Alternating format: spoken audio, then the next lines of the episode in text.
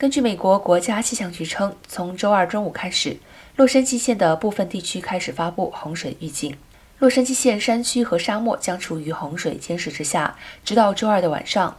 兰开斯特、棕榈谷、威尔逊山、洛克伍德谷、圣拉斐尔山、帕恩山、皮诺斯山、菲格罗拉山和阿克顿等地区可能会因大雨而引发洪水。